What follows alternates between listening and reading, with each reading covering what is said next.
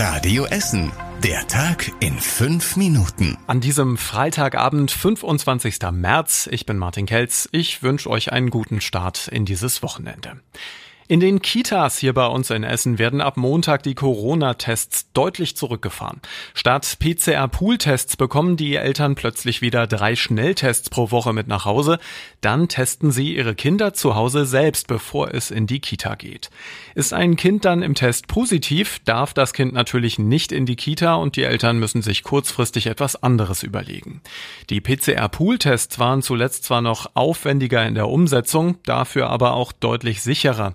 Laut Stadt haben sie in den letzten zwei Monaten mehr als 3000 Corona-Fälle von Kindern und Erzieherinnen und Erziehern entdeckt, die keinerlei Symptome hatten. In Essen werden außerdem die Angebote für Corona-Schutzimpfungen weiter zurückgefahren. Es gibt immer weniger Interessierte und deswegen werden Anlaufstellen geschlossen oder die Öffnungszeiten geändert. Mehr dazu von Anne Schweizer für euch. Impfungen gegen Covid-19 werden seit dieser Woche sowieso nur noch in festen Stellen verteilt. In Altenessen, Werden, Frohnhausen und in der Innenstadt. Ab der kommenden Woche ändern sich aber auch noch einmal die Öffnungszeiten. In Werden und Frohnhausen gibt es nur noch einen Termin pro Woche und dann auch nur noch für drei Stunden. Letzte Woche wurden in den festen Impfstellen nur noch knapp 500 Impfungen vergeben. Keine Änderung gibt es bei den Impfangeboten bei Ärzten und in einigen Apotheken.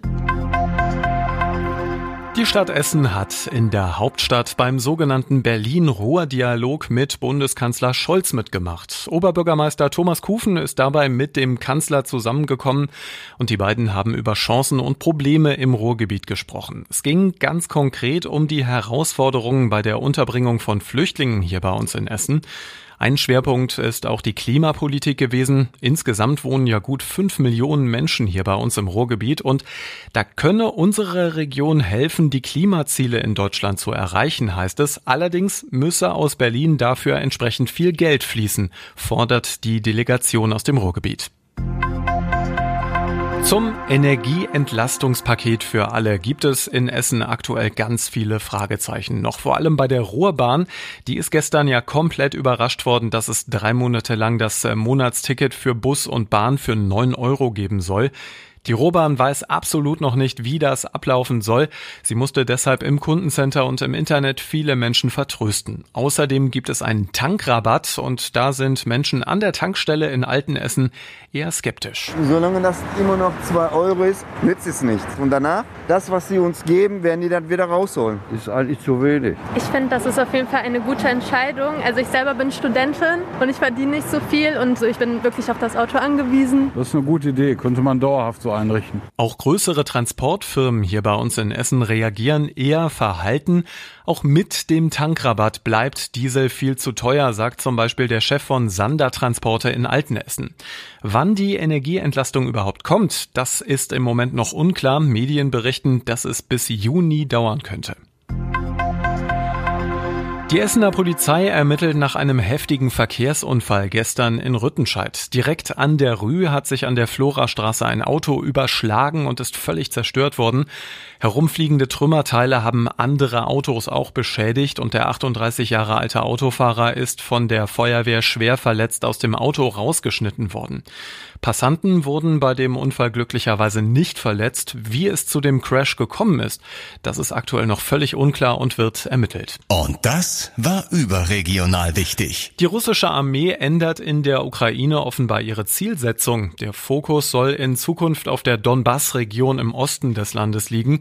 Das hat der stellvertretende Generalstabschef gesagt. Und Bundesfinanzminister Lindner rät deutschen Energieversorgern, ihre Gaslieferungen aus Russland nicht in Rubel zu bezahlen.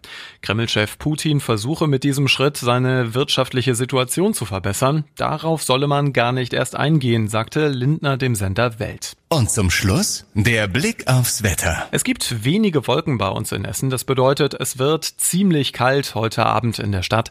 Drei Grad höchstens in der Nacht. Morgen wird es dann wieder sehr sonnig bis 18 Grad zwischen Katernberg und Kupferdreh.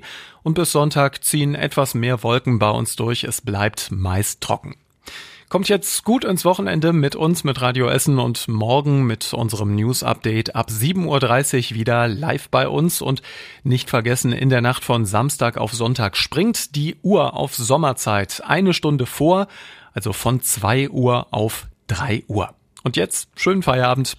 Das war der Tag in fünf Minuten. Diesen und alle weiteren Radio Essen Podcasts findet ihr auf radioessen.de und überall da, wo es Podcasts gibt.